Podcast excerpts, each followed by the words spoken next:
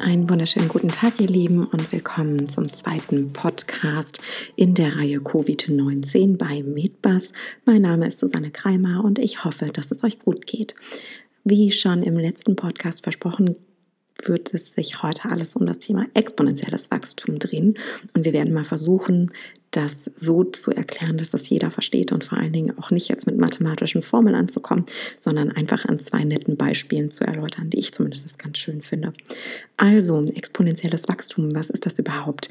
Exponentielles Wachstum wird auch als unbegrenztes exponentielles Wachstum bezeichnet und es liegt vor, wenn sich eine Größe in jeweils gleichen Zeitabschnitten, also in gleichen Perioden, immer um denselben Faktor verändert. Und das, weil es extrem sperrig ist als Definition, jetzt mal an zwei Beispielen. Wir nehmen an, es bricht plötzlich eine Virusapokalypse aus. Das fällt uns gerade gar nicht so schwer.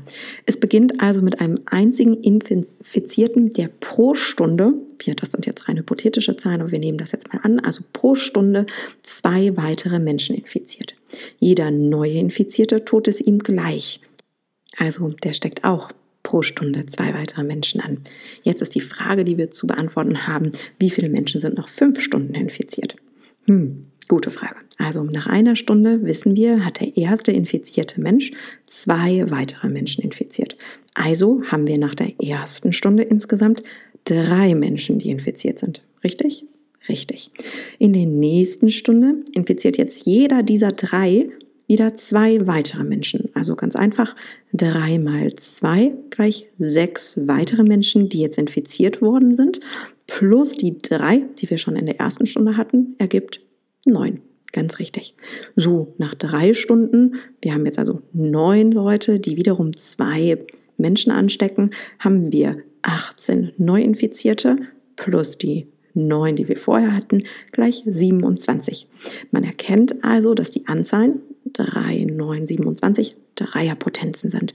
Und innerhalb von fünf Stunden, wenn wir das jetzt einfach also zweimal weitermachen, hätten wir 243 virusinfizierte Menschen. So, jetzt die zweite Frage, die sich direkt anschließt. Wie lange dauert es denn jetzt, bis wir ganz Europa, also ungefähr 740 Millionen Menschen infiziert hätten? Auch da, wir haben gesagt, Dreierpotenzen. Wenn man sich das also jetzt mal in einer Exponentialgleichung mit Hilfe von so einem Logarithmus anguckt und das löst, kommen wir auf, ratet, mhm, genau, ungefähr 19 Stunden. Wahnsinn, oder? Also Ganz Europa wäre innerhalb von 19 Stunden komplett einmal Virus infiziert. Der absolute Wahnsinn. Und ähm, damit, nach dem ersten Beispiel, kommen wir dann auch schon zu meinem noch Lieblings- oder wie auch immer man das sagt, also zu meinem wirklich favorisierten Beispiel. Das ist nämlich ähm, das Schachbeispiel mit äh, 64 Feldern auf einem Barett. Das ist damals von jemandem erfunden worden mit dem Namen Zeta und der indische Kaiser Sheram, der total großen Gefallen an diesem Spiel erfunden, äh, gefunden hatte, wollte also Zeta dem Erfinder was Gutes tun und hatte ihn eben gefragt, du Zeta, was wünschst du dir denn jetzt von mir? Ähm, und was Zeta antwortete war, dass er sich für das erste Feld des Schachbrettes ein Reiskorn wünscht, dann für das zweite Feld zwei Körner, für das nächste Feld vier Körner und für jedes weitere Feld eben einfach doppelt so viele Körner wie für das vorhergehende. Also ein exponentielles Wachstum. Und der Kaiser zur damaligen Zeit, Scheram, fühlte sich so ein bisschen, naja, gekränkt, weil ihm irgendwie, glaube ich, der Ausmaß des Wunsches noch nicht so ganz klar war wäre mir, glaube ich, auch nicht, wenn ich es nicht einmal durchgerechnet hätte. Und ähm, die Frage, die sich uns natürlich stellt, ist, wie viele Reiskörner liegen denn auf dem 64. Feld? Auch da wieder exponentielle Funktion und man berechnet das dann in der Exponentialgleichung. Auf dem letzten Feld, auf dem 64. hätten wir mehr als 9 Trillionen Reiskörner, 9 Trillionen Reiskörner, der absolute Wahnsinn.